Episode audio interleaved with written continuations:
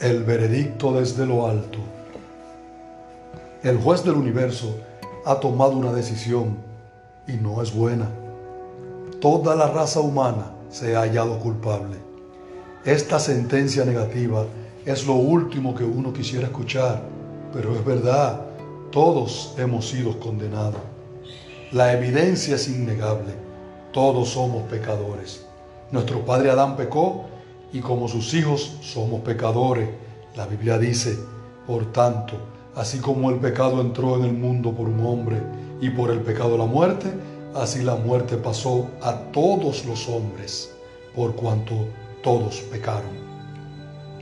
Aunque guardes toda la ley y vivas una vida haciendo buenas obras, estos méritos jamás podrán borrar las manchas del pecado de tu alma.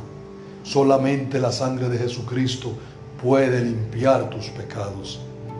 El alma sin Cristo está separada de Dios en esta vida. Y además, a consecuencia del pecado, nos espera la muerte física. La Biblia dice, la paga del pecado es la muerte. Después de la muerte física, el pecador que no aceptó a Jesucristo como su único y suficiente Salvador, sufrirá lo que la Biblia llama la muerte segunda, Apocalipsis 21:8. Pero te tengo una buena noticia.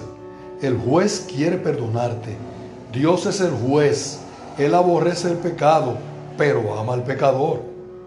Porque de tal manera amó Dios al mundo, que ha dado a su Hijo unigénito, para que todo aquel que en Él cree no se pierda, mas tenga vida eterna.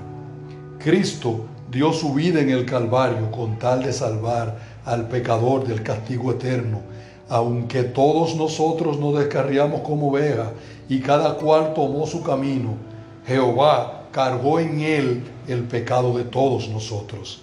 Así que ven y recibe el perdón de tus pecados, recibe también la vida eterna.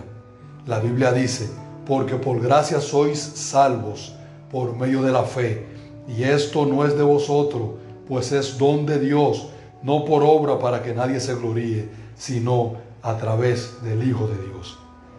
Por eso te invito a que hagas esta oración. Amado Señor, sé que soy un pecador y que merezco el castigo eterno. Creo que moriste en la cruz por mis pecados. Te recibo como mi Salvador. Entra en mi vida, sálvame y ayúdame a vivir por ti y para ti. Te lo pido en el nombre de Jesús. Amén y amén.